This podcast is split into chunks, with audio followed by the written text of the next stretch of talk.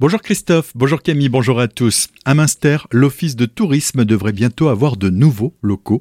Réunis en conseil communautaire mercredi soir, les élus de la vallée ont adopté un avant-projet après plusieurs mois de réflexion porté par la communauté de communes et des investisseurs privés. Il prévoit l'implantation du nouvel office dans l'abbaye Saint-Grégoire située en plein cœur de la ville.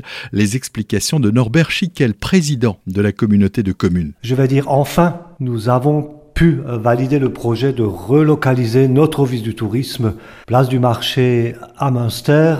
Après une longue attente et de longs espoirs, nous allons maintenant pouvoir nous implanter là-bas avec un projet important qui s'élève à 1 300 000 euros avec des aides que nous souhaitons importantes de tous nos financeurs traditionnels que sont l'État, la région et le département. Un projet qui concrétise un an d'efforts, hein, d'études et qui devrait euh, pouvoir voir le jour fin 2023, début 24 en concert avec le projet privé sur le Bastial et la place du marché. Autour de ce nouvel office de tourisme, c'est l'ensemble de l'abbaye qui sera rénové par les investisseurs privés avec plusieurs projets, une brasserie culturelle, un restaurant ou encore une salle de spectacle des propos recueillis par Jérémy Ranger.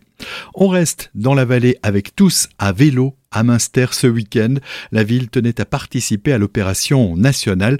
Pour l'occasion, le parvis de la gare se transforme en village vélo pour accueillir les cyclistes et les inviter à découvrir de nouveaux circuits cyclables.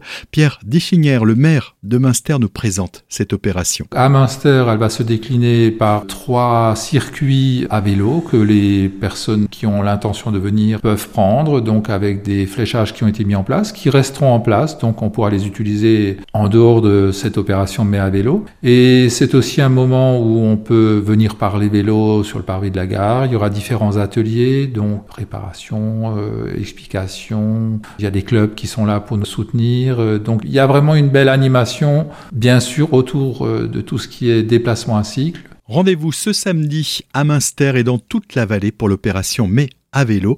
Les animations musicales auront lieu sur le parcours et l'entrée à la maison du fromage sera réduite.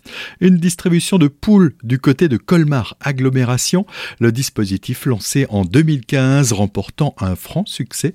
La collectivité a décidé de renouveler cette opération qui a pour but de réduire les déchets et encourager le tri sélectif pour les habitants des 20 communes de l'agglomération. Deux poules sont donc remises gratuitement aux foyers volontaires qui répondent à de bonnes conditions d'accueil, bien-être animal, règles d'hygiène et bon voisinage. 446 poules rousses vont ainsi être distribuées cette année. Plus d'infos sur aglo-colmar.fr. On vous en a parlé hier après-midi. Une collision entre deux véhicules s'est produite peu avant 15h45 entre Ostheim et Guémar sur la voie rapide, la départementale 83 en direction de Strasbourg. Un homme âgé de 59 ans et deux femmes de 45 et 43 ans, très légèrement blessés, étaient en cours d'examen par les sapeurs-pompiers vers 16h30. Un bouchon de plus de 8 km s'était formé jusqu'à la commune de Houssen, mais pas de chance vers 17h45 alors que le bouchon presque résorbé, un autre accident survenu, lui, vers 17h25 à la hauteur de Houssen, générait à nouveau 5 km de bouchons sur la départementale 83, toujours dans le sens sud-nord. Les automobilistes ont dû faire preuve de beaucoup de patience. Saisi d'une requête contre la France par les parents d'Ossine Bourras, ce jeune colmarien tué en 2014 par un gendarme sur l'autoroute A35 lors d'un transfert entre la maison d'arrêt de Strasbourg vers le palais de justice de Colmar, la Cour européenne des droits de l'homme a conclu à l'absence de violation du droit à la vie. L'homme de 23 ans avait trouvé la mort le 26 août 2014 après avoir agressé la policière assise à côté de lui durant ce transfert. L'arrêt rendu hier vient clore un marathon judiciaire qui aura duré près de 8 ans pour les proches de Boras, très déçus, bien sûr, par la décision des juges de Strasbourg.